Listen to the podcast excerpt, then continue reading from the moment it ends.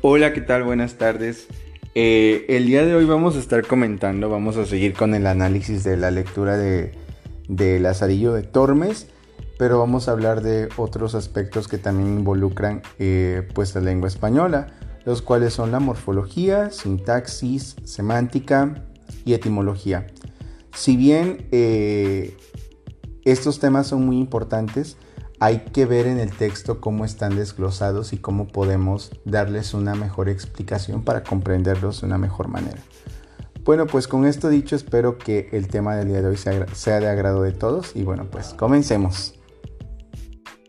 Primeramente, para hacer alusión a la lectura al segundo tratado, como comentaba la semana pasada, el pequeño Lázaro, bueno, después de tantos malos tratos que pasó con este, con este tipo, con el ciego,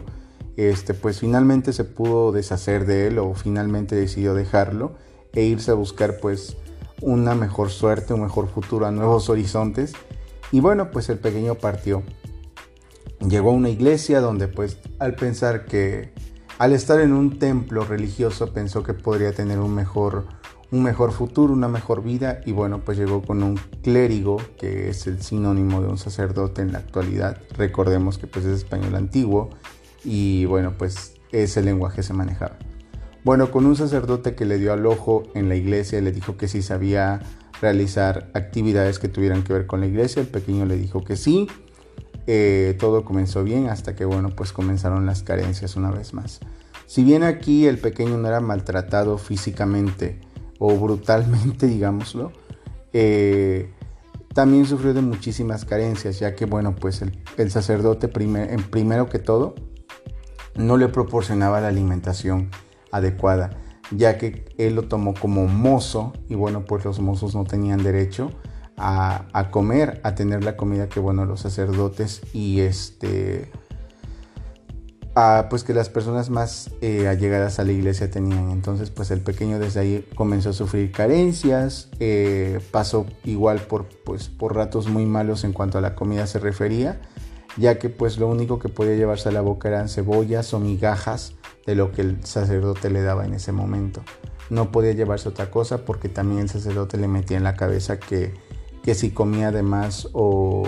o, agarraba algo que era indebido, que tuviese, que tuviese que ver con comida, bueno, pues entonces estaba mal y era un pecado.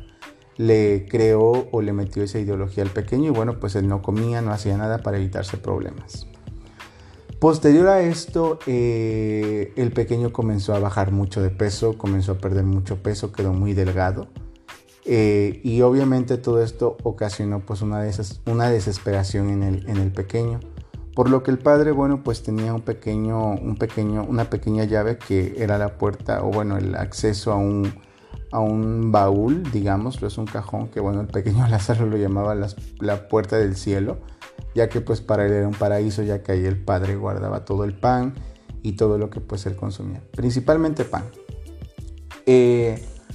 el pequeño, bueno, pues se las ingenia para, para, eh, para, conseguir una llave a través de un caldedero, que era una persona que pues vendía guisos, comida, eh, quiero pensar. No, no, hay un, un, un término exacto para la la definición de dicha palabra caldedero, pero bueno, fue una persona que él también en el relato lo llama su ángel, ya que pues lo salvó prácticamente. Una vez llegó esta persona, le proporcionó una llave al pequeño Lázaro y él intentó abrir el dicho cajón o baúl y bueno, pues encontró el pan. El pequeño al principio sintió mucho remordimiento y solo contemplaba el pan y bueno, pues solamente se llenaba con el olor ya que pues como el padre le había metido la idea de que si comía algo indebido pues estaba mal, pues entonces él no, no se atrevía a comer el pan. Pasado este momento el pequeño Lázaro, bueno pues ya llegó un punto en el que su desesperación, su hambre ya no podía más y bueno, empezó a comer pequeños pedazos de pan y bueno, pues él sintió como si fuese la gloria en ese momento porque pues después de pasar días probablemente o incluso semanas sin comer como, como era debido, pues obviamente que tenía muchísima hambre. Eh, como yo en este momento que me estoy muriendo de hambre, pero bueno, no viene al caso. Eh, el pequeño comenzó a, comer pan, a comer pan, a comer pan, hasta que, bueno, pues el padre una vez se dio cuenta de, esto y se percató pues de ver qué, qué, era lo que estaba pasando. A primera instancia pues pensó que eran ratones porque el cajón pues estaba muy viejo, sin embargo pues no, no, no eran ratones. El sacerdote comenzó a poner trampas para ratones para atraparlos, pero eh, era sorpresivo ya que cada que despertaba y veía las trampas solamente desaparecía el queso. Bueno, pues el pequeño Lázaro durante la noche se comía el queso y pues también pan. Y a todo esto el, el, sacerdote pensó que eran ratones porque el pequeño Lázaro no se comía el pan entero, sino que lo dejaba pequeños restos, pedazos del mismo ahí. Y bueno, pues esto daba alusión a que probablemente había un ratón que se comía la comida. Después de esto, pues el padre, el sacerdote, perdón, siguió buscando de dónde provenía o qué, era lo que estaba pasando. Uno de los vecinos le dijo que probablemente podía ser una serpiente porque había serpientes ahí. Y bueno, pues el padre, cada que escuchaba un ruido, se levantaba a cerciorarse de que, de que no fuese la serpiente o los ratones, pero para esto previamente cerró el cajón, lo compuso, le cerró todas las, todas las aberturas pequeñas que tenía, lo cual para el pequeño Lázaro pues fue un, momento desafortunado ya que no tendría cómo agarrar pan y cómo justificar que pues el pan eh, estaba siendo comido por estos animales, por las, por las ratas o en su caso por una víbora. Eh, una noche el pequeño Lázaro pues se fue a dormir a su cama. Él para esto guardaba la llave que le dio el caldero en su boca para evitar que pues el padre o el eh, se diera cuenta de que pues tenía una llave, una manera de, abrir el cajón. Y bueno, pues estaba durmiendo, el sacerdote escuchó un ruido, se levantó, y llevaba ya un palo dispuesto a matar a la supuesta serpiente que se estaba comiendo la, la comida del padre. Y bueno, pues entra al cuarto de Lázaro pensando que estaba ahí, da un fuerte golpazo en la cama del pequeño y bueno, le golpeó la cabeza a tal manera que lo dejó inconsciente el pequeño Lázaro dejó caer la llave de su boca y bueno, pues ahí fue donde el, donde el sacerdote se dio cuenta de que el pequeño pues era quien se había estado comiendo todo este tiempo el pan y no ningún animal, ni víboras, ni, ni ratones, ni nada similar. El pequeño quedó inconsciente por varios días, fue atendido por los vecinos, por el mismo sacerdote. Una vez que el pequeño recobró el conocimiento y se puso, se puso pues sano y bien, lo echó, lo puso en la puerta de la, iglesia y le dijo que no, no era, no era digno de estar con él porque pues el acto que había hecho de robar pues estaba mal. Y hasta ahí cierra el segundo tratado. Lo que aquí me parece a mí interesante y rescatable o importante de mencionar es el hecho de que bueno, la iglesia desde hace muchos siglos ha venido con esta ideología errónea y pues el pequeño por hacer un por cometer un acto que sí estaba mal por supuesto está robando eh, pero pues no estaba robando algo por, por avaricia o por maldad lo estaba haciendo por necesidad porque tenía la necesidad de comer. Entonces aquí me hace pensar en cómo la iglesia a través de los años pues ha estado actuando de muy mala manera eh, creo yo que el pequeño pues merecía un mejor trato, sin embargo pues eran otros tiempos y pues se consideraba que los mozos o las personas de bajo nivel económico no tenían acceso o no tenían el derecho, mejor dicho, a, ciertos privilegios que las personas pues ricas sí. Esto es en cuanto al contexto de la lectura, del análisis del, del segundo tratado. Y bueno, en cuanto a la, a la, cuestión gramatical del idioma, pues aquí hay muchos, muchos temas de los cuales platicar de manera breve. Por ejemplo, la, morfología. Eh, como sabemos, la morfología se encarga de estudiar pues cada parte, cada unidad de una palabra, cómo viene dividida y bueno,